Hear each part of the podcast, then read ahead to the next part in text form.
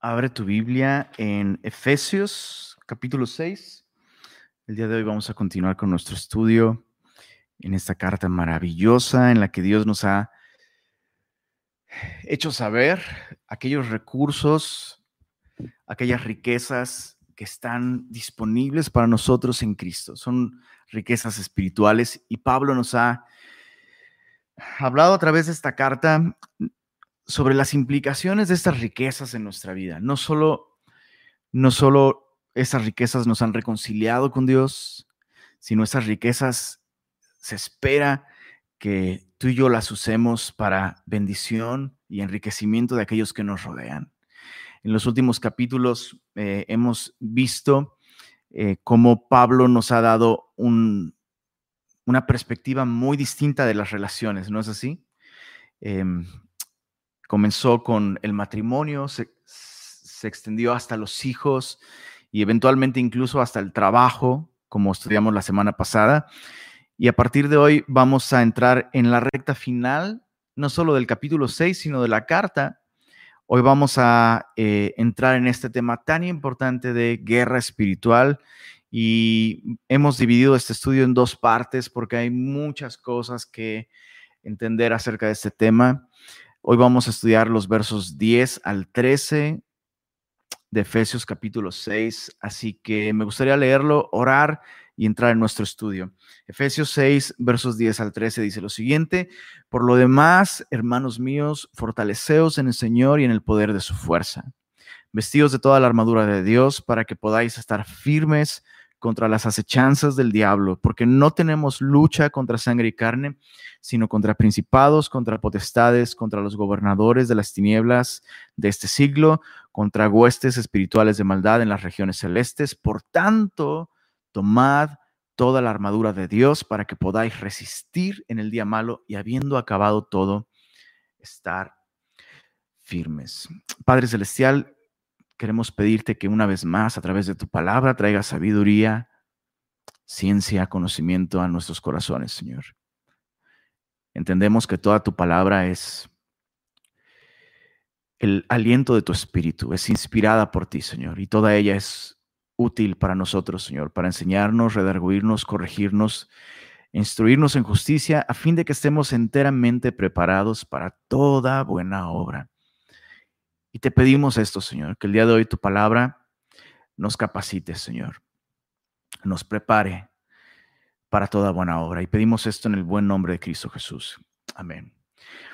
Esta última sección de esta carta es un tanto sorprendente, ¿no? Sorprendente no, no en el sentido de qué sorprendente, sino nos llega como una sorpresa. Sentimos eh, en un primer vistazo hasta nos da la impresión de que este tema de guerra, ¿no?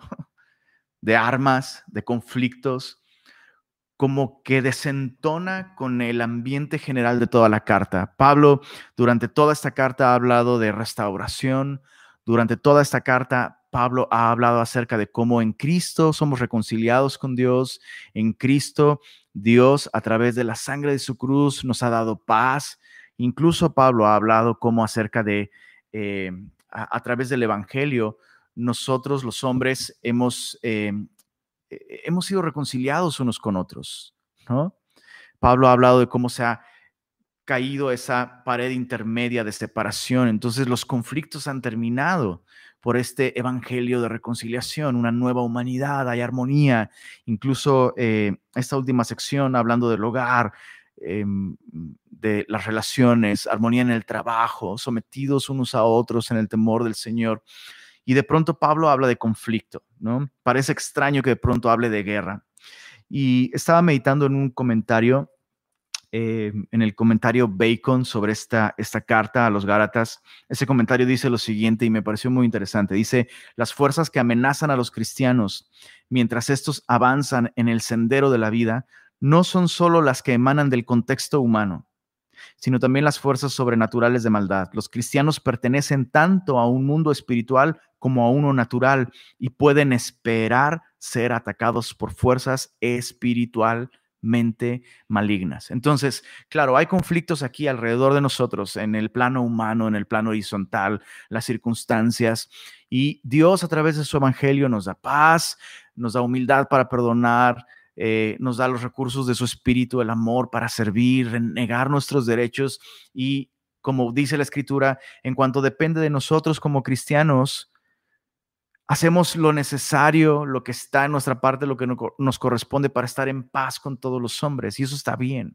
¿no?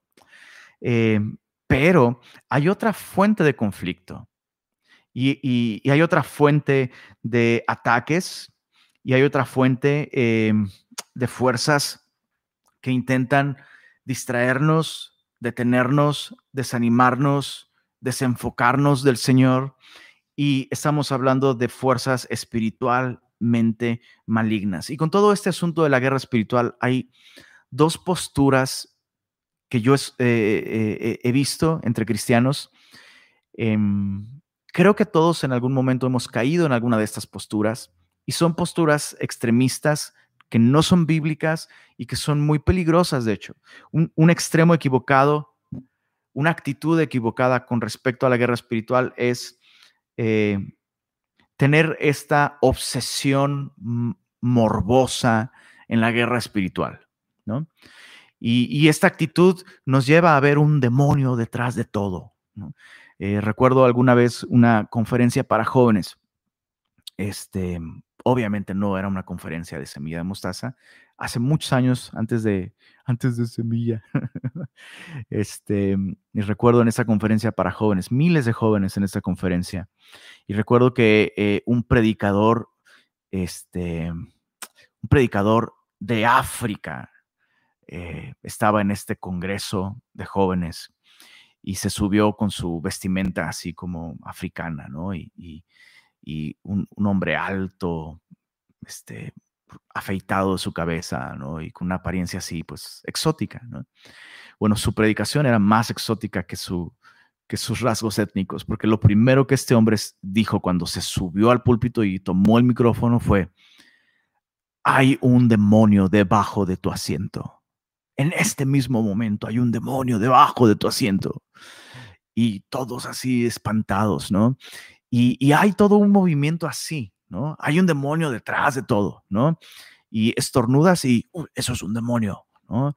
Y hay un espíritu de COVID, y hay un espíritu de cáncer, y hay un espíritu de alcoholismo, y hay un espíritu, ¿no? Y detrás de todo, de todo hay espíritu, y se clavan en este rollo y estudian los distintos tipos de demonios que hay, y casi, casi, este, debería de haber una película cristiana llamada Entrevista al demonio, así como hay una, ¿no? Entrevista al vampiro, algo así. Em, he visto cristianos hacer eso, ¿no? Literalmente entrevistan a los demonios y cómo entraste y cómo te llamas y, todo esto es una distorsión de algunos textos bíblicos y algunos momentos, ¿no? Y, y, son casos aislados, ¿no? En los que se descontextualiza algo, ¿no? Y, se construyen teologías completas alrededor de eso. Es un error, es un error. Y recuerdo que, recuerdo hace mucho tiempo, hace mucho, mucho tiempo, recuerdo también que eh, me emocioné mucho cuando salió en la televisión la noticia de que se estaban comenzando a filmar las películas de los libros de C.S. Lewis. Las crónicas de Narnia. Y la primera película que se filmó fue El león, la bruja y el ropero. Y yo me acuerdo estar en casa de unos hermanos y cuando vi, cuando vi El león, la bruja y el ropero, yo así me súper emocioné. Yo dije, wow, miren, va a salir la película de este, este brother, es cristiano. C.S. Lewis es un, autor cristiano, hace libros increíbles. Y me acuerdo que, eh, me acuerdo que alguien que estaba ahí dijo, ¿cristiano? ¿Será cristino? ¿Cómo que la bruja? ¿Qué, qué, anda haciendo un cristiano escribiendo un libro de la bruja? ¿No? Y, y, fue como, ok, ¿te gusta la canción de Marcos Vidal Aslan? Ay, me encanta, me ministra. Ah, bueno, esa canción fue inspirada en ese libro, El león, la bruja y el ropero. Entonces, fíjate cómo, cómo hay eh, eh, eh, ese, ese, esa obsesión tan mórbida, ¿no? Hay demonios en todos lados, ¿no? Y, nos, lleva, nos lleva a ese extremo, nada, nada sano, no es bíblico. El otro extremo es, ay, como Lenin, ¿en, ¿en serio me vas a decir que crees que hay espíritus inmundos? O sea, Lenin, todos sabemos, todos sabemos que em, el mal no es una persona, el mal no es un agente personal. No, no, no, Lenin, el diablo somos todos nosotros cuando nos apartamos de Dios, cuando nos entregamos a el egoísmo. ¿Cómo puedes pensar que hay un ser por ahí llamado Satanás o Lucifer o el diablo? Eso no existe. Eh, que hay fuerzas eh, espirituales. ¿Cómo puedes creer eso, Lenin? Bueno, es tan sencillo como esto, es tan, tan sencillo como esto. En este mismo instante, en este mismísimo instante, existen frecuencias invisibles que está comprobadas que existen, está comprobado que existen. Frecuencias de radio, hay señales, hay, hay imágenes y hay sonidos que en este mismo momento, ahí donde tú estás, están atravesando por todos lados por el ambiente, ¿no? Incluso nuestros celulares se comunican a través de estas frecuencias inalámbricas, ¿no? Radio, televisión, datos de internet. Y todo eso está, todo eso que se traduce en imágenes, en sonido, en palabras, en información, todo eso está invisiblemente transmitiéndose. Pero, pero si viene alguien del MIT y, viene con aparatos que miden en esas frecuencias y, en lugar de decirle eh, guerra espiritual, le, le, llama paranormal. Ah, bueno, es que él estudió en el MIT y es un gran intelecto, pero si viene un pastor y dice, hey, hay espíritus inmundos, ah, espíritus inmundos, ah, es un retrógrada y letrado, pero es exactamente lo mismo. Es exactamente lo mismo. La diferencia es que nosotros obtenemos este conocimiento no de nuestras eh, herramientas limitadas, sino de la palabra de Dios. Entonces, como cristianos, ¿cuál es nuestra postura ante la guerra espiritual?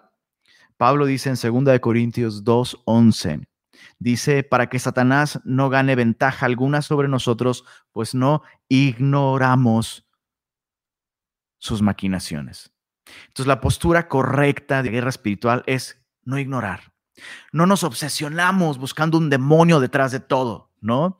No nos obsesionamos con, esto y, y, y, ay, y las puertas y cerdos en la sala y qué tipo de espíritu. No, no, no, no nos obsesionamos con esto, pero tampoco ignoramos. Ay, eso no existe. No, no, no, existe. Tenemos un adversario real, espiritual, organizado, que está derrotado por Cristo pero mientras Cristo no vuelva, hará tanto daño como pueda a la iglesia para evitar su avance y su efectividad en el mundo. Entonces no debemos ignorar que tenemos un adversario. No debemos darle más publicidad de la que la Biblia misma le da, ¿no?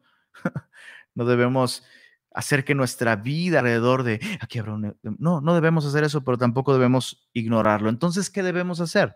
Pablo nos dice en esta porción el día de hoy qué debemos hacer. Debemos fortalecernos en el Señor, punto número uno, verso 10. Debemos equiparnos con su armadura, punto 2, verso 11. Y debemos identificar claramente a nuestro enemigo, punto número 3, en los versos 12 y 13. Entonces no ignoramos. ¿Qué hacemos? Nos fortalecemos, nos equipamos e identificamos al adversario. Punto número uno, verso 10 fortalecernos. Dice, por lo demás, hermanos míos, fortaleceos en el Señor y en el poder de su fuerza. Leemos esta primera expresión por lo demás y nos da la impresión que Pablo está diciendo, bueno, para terminar, pero Pablo no está usando esta expresión con la idea de en conclusión, sino en adelante, ¿no? En adelante. Eh, y, de hecho, cuando uno lo medita así, eh, tiene sentido por lo demás. O sea, Pablo no está cambiando de tema y Pablo no está realmente concluyendo, bueno, ya hablé de familia, ahora por último déjenme hablar de guerra espiritual. No, Pablo está vinculando todo lo que hemos visto en esta carta con este tema que está tratando aquí. Entonces, Pablo lo que está diciendo es, bueno, eh, en adelante, fortalezcanse en el Señor y en el poder de su fuerza. Es decir, ya tienes recursos espirituales, ya tienes estas prioridades que Dios quiere para tu vida, ya, ya eres entendido de la voluntad de Dios para ti. Si eres esposo, debes someterte al Señor, al servir a tu esposa, servirle por medio de lavarla, por medio del agua de la palabra. Si eres esposa, eh, sométete al Señor, sometiéndote a tu esposo. Si eres padre, madre, sométete al Señor, cuidando de tus hijos. Si eres hijo, sométete al Señor, obedeciendo a tus padres. Si tienes responsabilidad en tu trabajo, te sometes al Señor cumpliendo, viendo el trabajo como un medio para servir a otros, no para enriquecerte, ¿no? Si tienes autoridad, eh, preocupándote por tus empleados, ¿no? Recordando que tú mismo tienes un amo en los cielos, pero por lo demás, ¿no? En adelante, hay muchas cosas más que podríamos decir sobre la voluntad del Señor para nosotros, pero Pablo, eh, eh, Pablo nos lleva a concluir con esto. En adelante debemos fortalecernos, fortalecernos en el Señor y en el poder de su fuerza. Y es, es muy revelador eh, el tiempo en el que Pablo está escribiendo esto. Em, en, el, en el idioma original que Pablo está usando en griego, Pablo está escribiendo en presente continuo y, en voz pasiva, lo cual nos enseñan dos cosas muy importantes. Lo primero es que Pablo está implicando que el cristiano necesita constantemente estar fortaleciéndose en el Señor. Es decir, el hecho de que yo tengo estos recursos espirituales a mi disposición no significa que yo ya no necesite estar fortaleciéndome en el Señor. ¿Se entiende? O sea, no porque yo soy cristiano, automáticamente por eso significa que yo estoy echando mano de estos recursos. O sea, Dios ya me ha dado salvación, ya es mía. Dios ya, me ha dado identidad, esa identidad ya es mía. Dios me ha dado recursos, me ha dado su espíritu, todo eso ya es mío. Pero si no lo uso, no necesariamente porque eso ya es mío, yo ya estoy fortaleciéndome en el Señor. Entonces, es algo que yo necesito constantemente estar haciendo. Y cuando Pablo lo escribe en voz pasiva, fortaleceos en el Señor, esta voz pasiva me indica que esta fuerza, esta fuente de fuerza y de poder se encuentra fuera de mí mismo. Se encuentra fuera de mí mismo. O sea que no es algo que yo puedo hacer con mis propios recursos, sino debo depender de los recursos del Señor. O sea, fortalecerme espiritualmente no es un acto de mi voluntad, ¿no? Donde simplemente mm, me voy a fortalecer. No, estoy fuerte, fuerte. No, eso no es fortalecerme espiritualmente. Y sí, voy a orar y voy a ayunar más que todos y verás cómo me voy a poner. No, eso no es, eso es fortalecerte en tus propios esfuerzos. Básicamente, cuando Pablo dice, hey, fortalécete en el Señor y en el poder de su fuerza, Pablo no está, no está llevándonos a ninguna otra cosa que a perseverar en nuestra relación en el Señor. Pablo está diciendo, echa mano del poder que ya está disponible para ti en Cristo. ¿Cómo?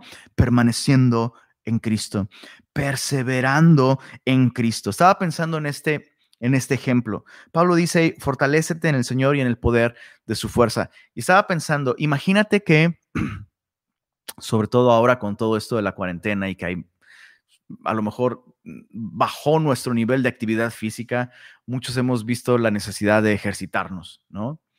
Em, bueno, imagina, imagina que el Señor te provee de un súper, súper, súper, súper gimnasio con todos los aparatos y todo lo que necesitas para poder cuidarte y ejercitarte como, como nadie. Bueno, no nada más por tener esos aparatos ahí, yo ya, ya, bueno, ya, me, ya tengo todos esos aparatos, ya, ya hasta me siento más fuerte. No, no funciona así. Tienes que ejercitarte. Para fortalecerte físicamente, tienes que ejercitarte. ¿Estás de acuerdo? Tienes que ejercitarte. Y el ejercicio no es otra cosa que repetición. Por eso los entrenadores les llaman rutinas de ejercicio. Es algo tan básico. Me encanta, me encanta cómo, la Biblia nos lleva una y otra vez a este, a este asunto tan básico de las rutinas, las repeticiones, los hábitos del cristiano que le permiten recibir la fuerza de Cristo. ¿Cuáles son estos hábitos? ¿Cuáles son estas repeticiones? O sea, ¿cuál es la diferencia entre el vato que está súper ah, y el vato que apenas puede levantar la bolsa del súper? ¿Cuál es la diferencia? Uno se ejercita. Es repetir las mismas cosas una y otra y otra y otra y otra y otra vez.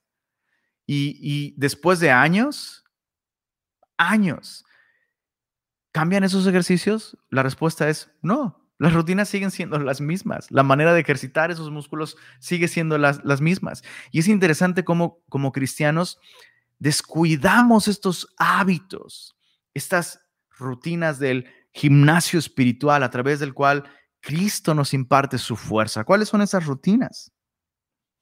Este levantamiento de Biblia, doblar rodillas, congregarme, servir, orar, testificar. Tú nómbralo. Tú nómbralo. Rendir cuentas, confesar pecados. O sea, todo aquello que es tan esencial y que a veces los cristianos dicen, no, eso ya me lo sé. Pero no porque te lo sepas significa que, no, que ya no lo necesitas. Pablo está animando a los cristianos a no abandonar estos hábitos de gracia que Cristo usa para fortalecernos. Piénsalo de esta manera. Cada vez que yo me ejercito leyendo mi Biblia, orando, intercediendo, estudiando su palabra, siendo instruido dentro de la iglesia, eh, en un discipulado junto con otros creyentes, rindiendo cuentas, congregándome, etcétera. Cada vez que yo hago eso, lo que estoy haciendo es permitiendo que Cristo mismo me entrene para la batalla espiritual. Es así. Eh, estaba pensando, estaba acordándome de esta película Creed. Si, si eres fan de Rocky, bienvenido al club. Eh, eh, me sorprende cómo hay personas que se aburren con Rocky pensando que es una película sobre boxeo. Créeme que no son películas sobre boxeo. hay un tema mucho más profundo que el boxeo. El boxeo es simplemente un pretexto para contar una historia mucho más hermosa, mucho más linda. Y, lo siento si te voy a spoilear las películas de Creed, pero en la, en la segunda película de Creed, Creed, que es hijo de, em, de Apolo, Ajá, Creed es hijo de Apolo Creed. Apolo es el negrito que alguna vez peleó contra contra Rocky Balboa, ¿recuerdas? Y que después este negrito y Rocky se hicieron súper amigos. y, entonces viene este boxeador, Drago, de Rusia, y viene a retar a Rocky, pero el que lo enfrenta es Apolo, y Apolo muere, y luego Rocky enfrenta a, a Drago y venga a su amigo, ¿no? Este, y pasan los años, bueno, Creed, ahora el hijo de Apolo Creed, está siendo entrenado por Rocky Balboa. es, maravillosa la historia. Y resulta que ahora el hijo de Drago viene a retar al hijo de Apolo. Y fíjate esto, Rocky le dice, yo no te voy a entrenar para esa pelea. Y Creed decide ir y enfrentar al hijo de Drago sin el entrenamiento de Rocky Balboa. Y le va como en feria, le va como en feria. Te voy a spoiler la película. Eventualmente Rocky dice, ahora te voy a entrenar yo. ¿Y qué pelea tan diferente? ¿Qué pelea tan distinta? ¿Cuál fue la diferencia? La primera vez que Creed enfrentó al hijo de Drago perdió miserablemente y la segunda vez pudo, pudo permanecer de pie. ¿Cuál fue la diferencia? En la segunda pelea, el entrenador correcto estaba en su esquina. Y esa es la enseñanza para nosotros. Es lo que Pablo está diciendo aquí. Hey, no puedes enfrentar las batallas entrenándote con tus propias fuerzas, con religión, con tu inteligencia, con trabajo, con la cultura. No. Entrénate, fortalécete en el Señor. Enfrenta las batallas con el entrenador correcto en tu esquina y vas a vas a experimentar la victoria. Jesús dijo, separados de mí, nada podéis hacer. A eso se refiere Pablo, con fortalecernos en el Señor y en el poder de su fuerza. Entonces, escucha, escucha esto. La fuerza del cristiano al enfrentar la guerra espiritual no, no radica en el volumen de su voz cuando, cuando ora y levanta la voz y reprende, que dicho sea de paso, dicho sea de paso, no vemos por ningún lado en el Nuevo Testamento a los apóstoles y a los discípulos de Cristo reprendiendo a los espíritus inmundos. Eso es algo que exclusivamente el Señor Jesús hizo. Por eso en Judas, en la carta de Judas, el, eh, em, autor de Judas dice que ni aún el ángel Miguel profirió maldición contra el diablo cuando se disputaban por el, por el cuerpo de Moisés, sino que dijo, el Señor te reprenda. Entonces, cuando ves a un cristiano reprendiendo demonios, los demonios se ríen, porque tú y yo no, tú y yo no somos nadie para reprender al demonio. Es Jesús quien reprende al enemigo por nosotros. La guerra espiritual consiste en que tú y yo estemos fortalecidos en el Señor. ¿Quieres vencer al diablo? Fortalécete en el Señor. ¿Quieres hacer realmente guerra espiritual? Levántate todas las mañanas y lee tu Biblia y rinde tu corazón a la enseñanza de su palabra. ¿Quieres realmente hacer guerra espiritual? Humíllate, confiesa tus pecados, toma decisiones. ¿Quieres hacer realmente guerra espiritual? Predica el Evangelio. ¿Quieres hacer realmente guerra espiritual? Sométete a tu esposo, cría a tus hijos, confía en tus padres, obedeciéndolos, creyendo que Dios los ha puesto como una autoridad en tu vida. ¿Quieres hacer realmente guerra espiritual? Sigue al maestro, toma tu cruz todos los días, niégate a ti mismo y síguelo. Allí está la guerra espiritual. Fortalécete en el Señor y en el poder de su fuerza. Camina cerca de Cristo. Entonces, nuestra relación con el Señor, separados de Él, nada podemos hacer. Punto número dos, equípate. Entonces, Cuida estos hábitos por medio de los cuales haces ejercicio espiritual y tu entrenador Cristo te da su propia fuerza. Número dos, equípate. ¿Cómo? Verso 11, Efesios 6, 11, vístete de toda la armadura de Dios para que puedas estar firme contra las acechanzas del diablo. Vamos a enfocarnos en estas dos cosas. Número uno, vístete de toda la armadura de Dios. Este texto es magnífico. Es magnífico. Porque, nos presenta una idea fantástica, la idea de que, chécate esto, Pablo no está diciendo, ponte la armadura que Dios te ha dado, sino ponte la armadura de Dios. En otras palabras, la armadura de Dios es de Dios no porque proviene de Él para nosotros, sino porque es su armadura. E, e, e, es como, por, por ponerte un ejemplo, ¿no? Este, cuando Creed enfrenta a Drago, su mamá le manda, perdóname por las analogías de Rocky, pero sorry, ¿cómo te lo explico? Cuando, cuando, cuando eh, Creed enfrenta al hijo de Drago, su mamá le manda unos calzoncillos, ¿no? Unos shorts, y son idénticos a los que usaba su papá, pero no son los que usaba su papá, ¿no? Y hubiera sido genial que usara los mismos calzoncillos que usó su papá.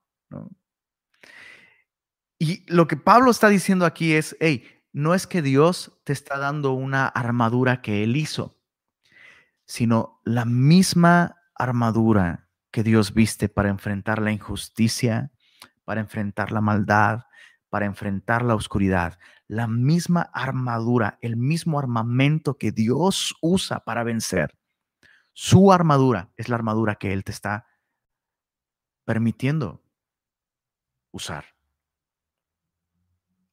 Eso es increíble. Todo cristiano, todos aquellos que hemos confiado en el Señor, tenemos acceso a los mismos recursos que Dios usa para vencer la maldad, vencer la oscuridad, vencer el pecado.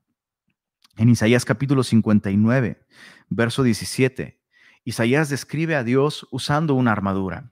Algunas veces eh, he escuchado decir cómo Pablo dice, mira, Pablo está hablando de la armadura porque Pablo está en prisión y Pablo está encadenado a un, a un soldado romano. Entonces Pablo está viendo la armadura y Pablo está viendo ese ejemplo y se inspira para escribir. Bueno, eh, claro, sin duda es probable que Pablo está viendo esa armadura y Pablo se inspira en eso, pero la Biblia misma menciona a Dios usando una armadura. Y solo como paréntesis, Pablo no, es, eh, Pablo no está encadenado a un soldado romano. Un soldado romano está encadenado a Pablo. Eh, me gusta cómo lo dice Joe Focht, un pastor. Em, dice, dice, en lo que a Pablo respectaba, no era él prisionero de Roma, sino Roma era prisionera suya. Tenía soldados a los que podía predicarles el Evangelio. Pero Isaías 59 nos menciona justamente a Dios, nos describe a Dios vestido de una armadura. Déjame leerte verso 17, Isaías 59, verso 17. Dice, pues de justicia se vistió como de una coraza, con yelmo de salvación en su cabeza, tomó ropas de venganza por vestidura y se cubrió de celo como de manto. Y el contexto es un contexto en el que el Señor se levanta para acabar con la injusticia, con la maldad, con el dolor. Eh, que el pecado ocasiona, que la injusticia y la corrupción ocasionan en el mundo. Entonces, Dios nos está dando su armadura. Pero otra cosa interesante en este versículo es que, regresando a Efesios 6, Pablo dice, vestidos de toda la armadura de Dios. Y el énfasis, el énfasis eh, de que esta armadura es de Dios, a veces nos lleva a perder de vista la importancia de vestir toda esta armadura. No vamos a estudiar cada elemento de la armadura de Dios a profundidad, porque eso lo veremos la próxima semana. Lo que, lo que necesitamos tener claro en este momento de esta porción es que de nada sirve una armadura si no está completa. O sea, cada elemento de esta armadura es necesario para que nosotros podamos enfrentar victoriosamente los ataques del enemigo.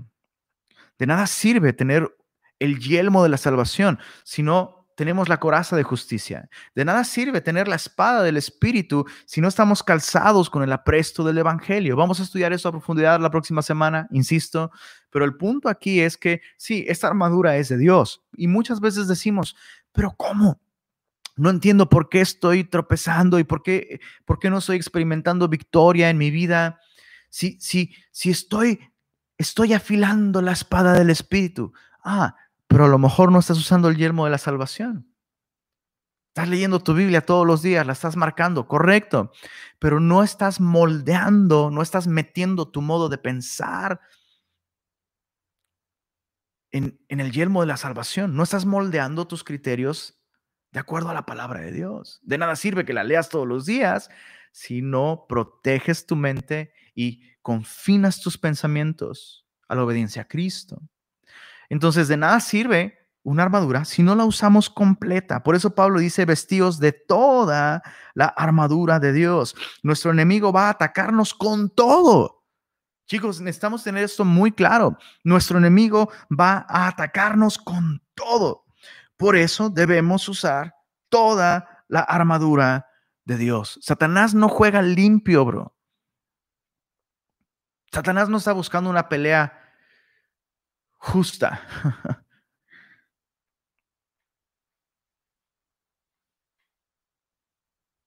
y pístete de toda la armadura de Dios para que puedas estar firme contra las acechanzas del diablo.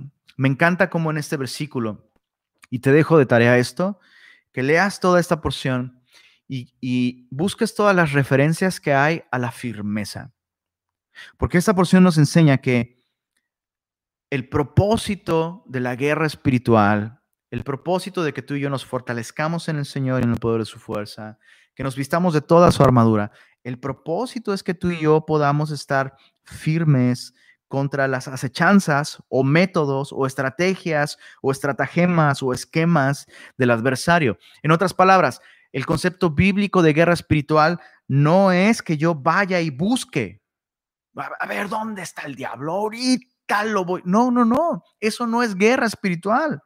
Dios no me, escucha esto. Por favor, semillosos, regios, aprendamos esta lección tan importante. Se los suplico, se los ruego. Pablo no dice, vamos a hacer guerra en contra del adversario. Hey, no, no, no, no. El Señor ya ganó. El Señor venció al enemigo en la cruz del Calvario y los exhibió públicamente, triunfando sobre ellos en la cruz. Entonces, el propósito de la guerra espiritual no es que yo ande haciendo guerra. ya estoy en guerra. Hay un adversario. El propósito no es vencer al adversario. El adversario ya está vencido, pero él va a seguir lanzando ataques. Soy llamado a fortalecerme en Jesús y vestirme de los recursos divinos para estar firme. Estar firme. De nada sirve andar reprendiendo, andar pisando al demonio. De nada sirve ahora con todo esto de, de Halloween, ¿no? Como que pensamos que, que uh, uh, en estos días el enemigo anda, no, no, no, hay que hacer guerra. Si el resto del año, o sea, el resto del año descuidamos a nuestros hijos. El resto del año descuidamos buscar al Señor, el resto del año no compartimos el Evangelio. De nada sirve que compartas el Evangelio en tu colonia. ¡Ey! El, el Halloween es del diablo y, y es lo único que nuestros vecinos escuchan de nosotros o en nuestras escuelas o nuestros familiares. De nada sirve. De nada sirve. Que nuestros matrimonios están débiles.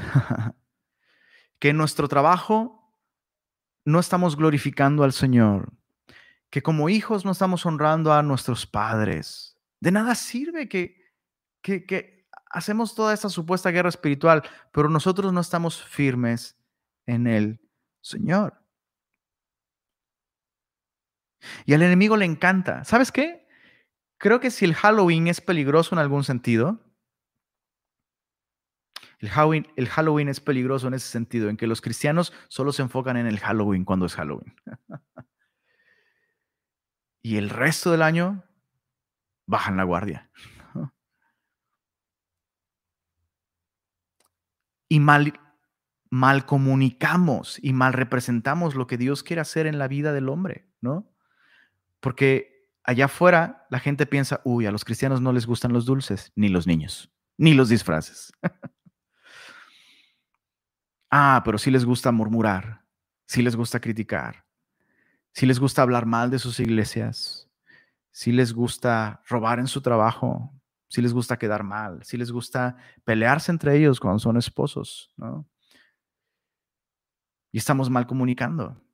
Y creo que el enemigo hace, hace más daño en Halloween a través de esa actitud que él produce en algunos cristianos que porque el Halloween sea necesariamente algo malo. O sea, ningún niño sale, oh, voy a pedir dulces esta noche para adorar al príncipe de las tinieblas. Ningún niño está pensando en eso. Los niños están pensando, hey, voy a comer dulces y me voy a disfrazar de mi personaje favorito. Listo. Pero esta actitud, oh, guerra espiritual, sí, sí, sí, guerra espiritual. Y nomás que toquen estos niños paganos, los voy a reprender, voy a, y les voy a dar unos chics para que aprendan que, no, hey, eso no es guerra espiritual. Eso no es guerra espiritual. Pablo dice, el propósito es que estés firme contra las acechanzas del diablo. La verdadera naturaleza de la guerra espiritual radica en que tenemos un enemigo que no duerme,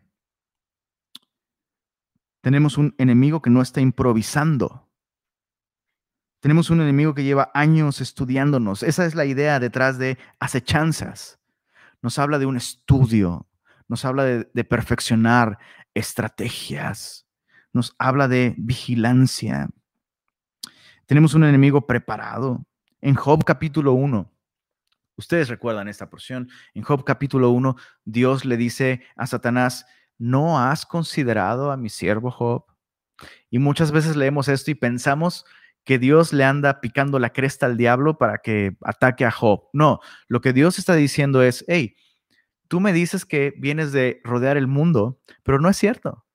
No he visto bien que lo que has estado haciendo es vigilar, estudiar, considerar a mi siervo Job. Tenemos un enemigo que nos estudia. Él sabe qué botones picar para producir ciertos efectos, sabe cómo engañar. Y las estrategias de, este enemigo, aunque son personalizadas para cada uno de nosotros, de alguna manera son las mismas siempre. Juan dice en primera de Juan capítulo 2, 16, no ames el mundo ni las cosas que están en el mundo. Y cuando habla del mundo no se refiere al planeta, se refiere al sistema de valores, a la, ahora sí que la cultura, la cultura del mundo. Eh, esta cultura que excluye a Dios, en donde el hombre se exalta a sí mismo, donde el hombre aprende a amarse a sí mismo, eh, a seguir los deseos de su corazón. Dice, los deseos de la carne, los deseos de los ojos y la vanagloria de la vida no provienen del Padre, sino del mundo. Estas tres cosas son las que el enemigo usa. El enemigo usa el mundo, todo el sistema de valores. El enemigo usa los deseos de nuestra propia carne. El enemigo usa los deseos de nuestros propios ojos y la vanagloria de la vida.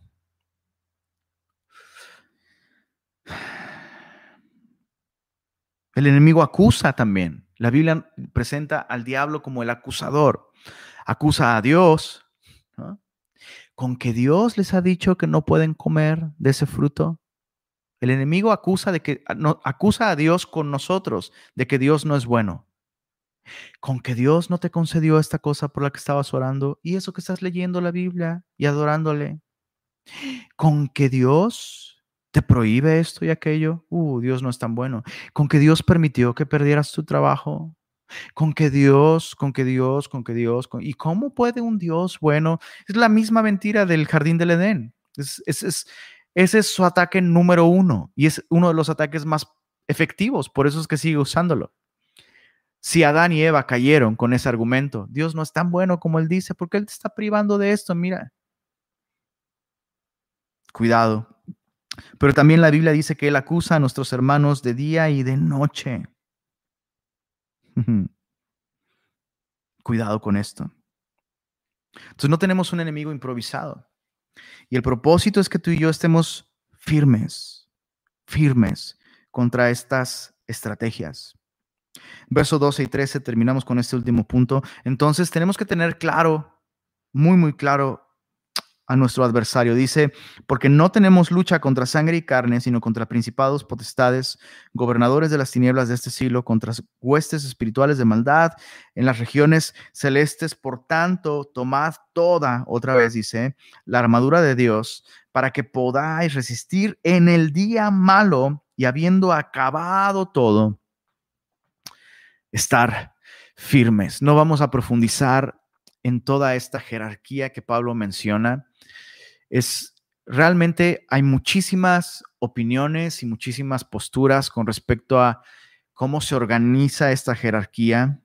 Pablo menciona principados, potestades y gobernadores. Pablo menciona huestes espirituales de maldad en las regiones celestes. Dicho sea de paso, es la última vez que Pablo menciona este término en los lugares celestes. Entonces, nuestra riqueza espiritual no solo está en los lugares celestiales, también de las regiones celestiales proviene este conflicto, esta lucha, esta guerra. No es carnal, nuestra, nuestra lucha no es contra carne y contra sangre, sino contra, contra este ejército organizado. Entonces, de nada sirve en este momento para propósitos de nuestro estudio entender esta jerarquía. Lo que vale la pena entender es que este enemigo está organizado. Y estaba pensando en esto, en cómo el adversario no se mueve de su posición.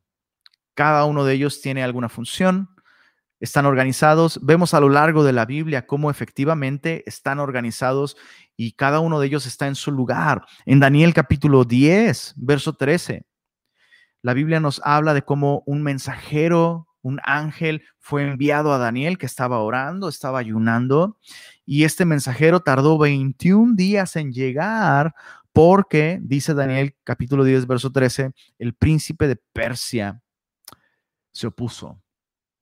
Y no está hablando de el príncipe humano de Persia, sino un príncipe espiritual. Está hablando de un, de un espíritu inmundo. Está hablando de un demonio.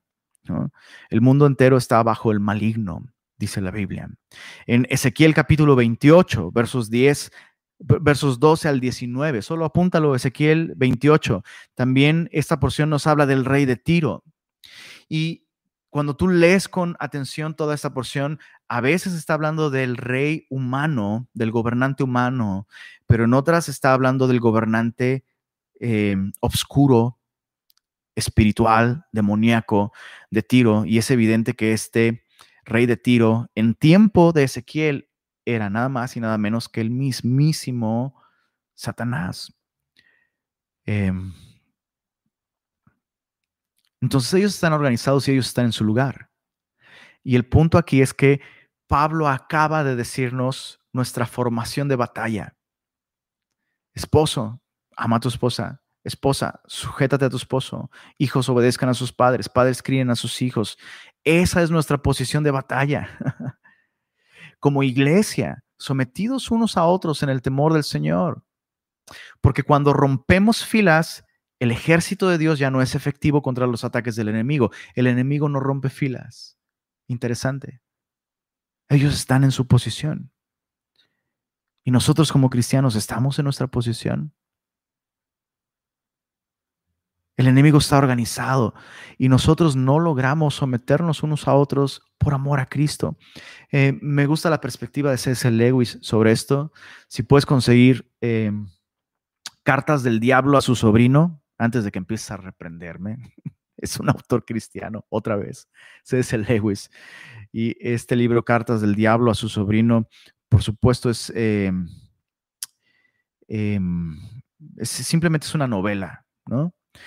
Pero mm, hay mucho, hay mucho de este libro que está en congruencia con lo que la Biblia enseña acerca de cómo opera el, adversario. y justamente él dice, eh, C.S. Lewis dice, me costaba mucho trabajo pensar la idea de que el adversario pudiera estar organizado, ¿no? O sea, ¿qué puede hacer que espíritus rebeldes estén en orden? Y él, pensaba en el ejército nazi y él decía, así como la intimidación, ¿no? Y el poder y la ambición puede hacer que hombres salvajes, impíos, rebeldes, guarden cierto orden y sus funciones por ambición, por ganar algo, ¿no? Por miedo a las represalias, ¿no? Por miedo a, una autoridad por encima de ellos que puede castigarles. Esa es la manera en la que el enemigo está en orden. Bueno, nosotros deberíamos estar en orden. En nuestra posición, no por temor al castigo, no por ambición a ganar algo, sino por amor a Cristo. Por amor a Cristo.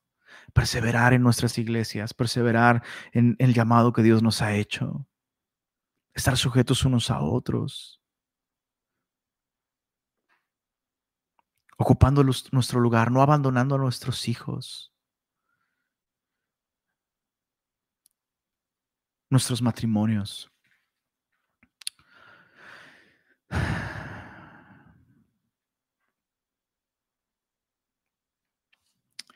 Pablo termina diciendo, por tanto, tomen toda la armadura de Dios para que puedan resistir en el día malo y habiendo acabado todo, estar firmes. ¿De qué está hablando Pablo cuando dice en el día malo? No te va a gustar lo que, voy, lo que estoy a punto de decirte, mi querido semilloso.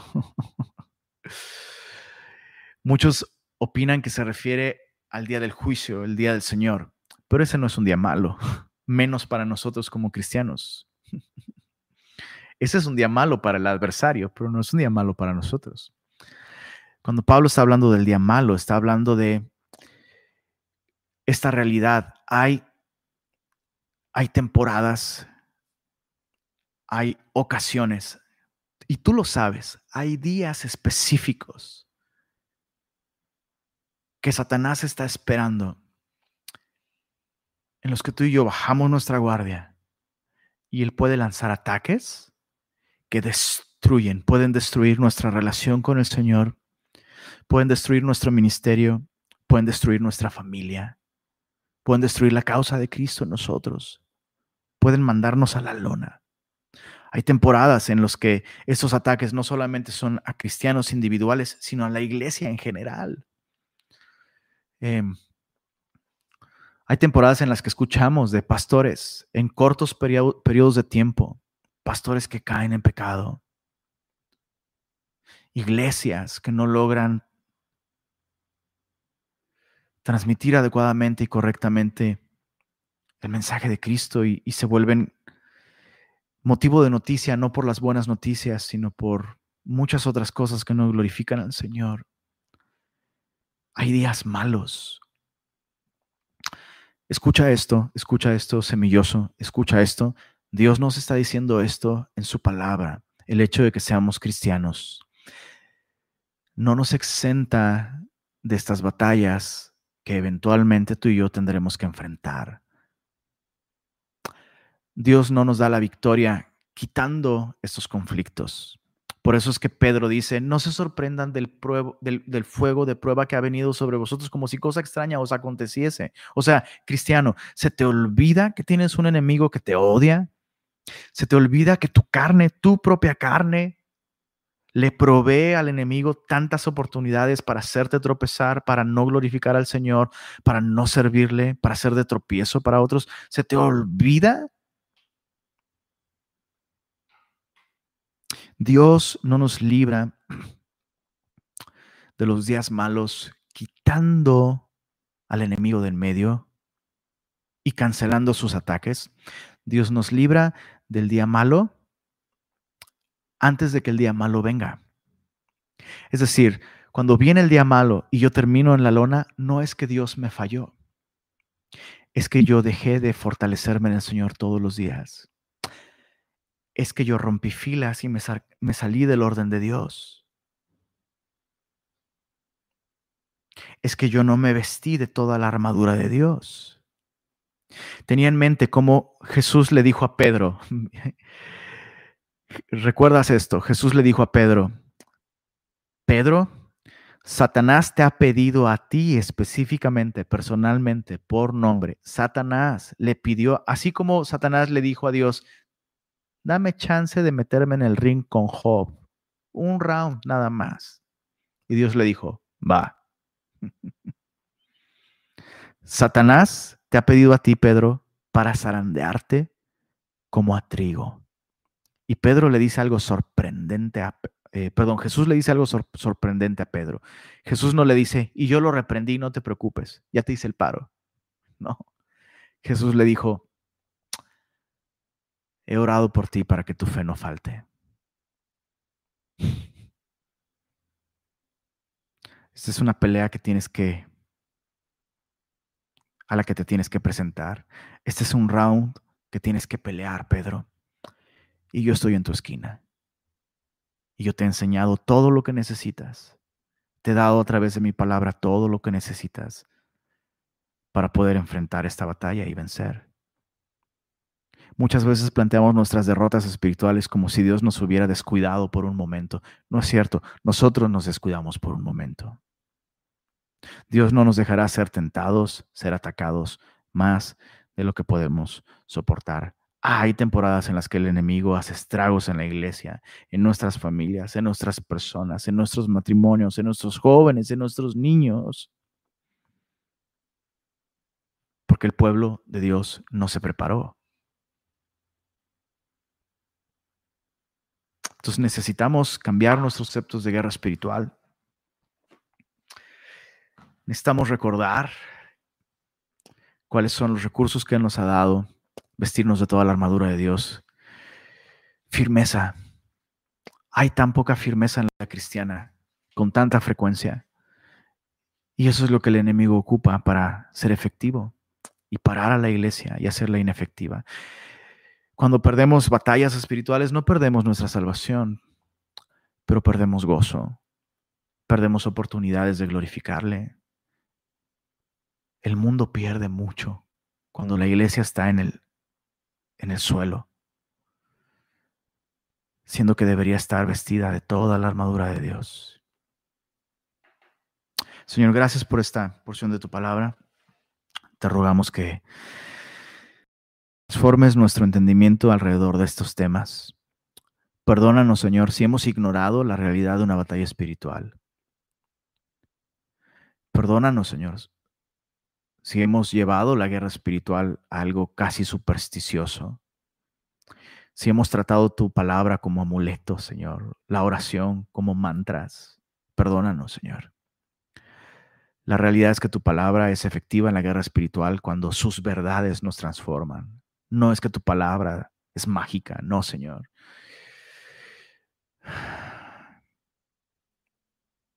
La oración es efectiva cuando más que una actividad es una actitud que nos lleva a depender de ti, Señor. Ayúdanos, Señor. a reconocer si estamos rompiendo filas, no cumpliendo nuestro papel como esposos, como padres, como hijos, como trabajadores, como miembros de tu iglesia, servidores dentro de tu iglesia.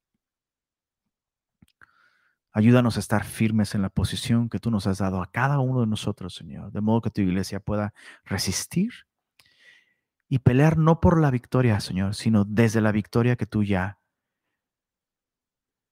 ganaste para nosotros en la cruz. Te adoramos, Señor, y te damos gracias. Amén.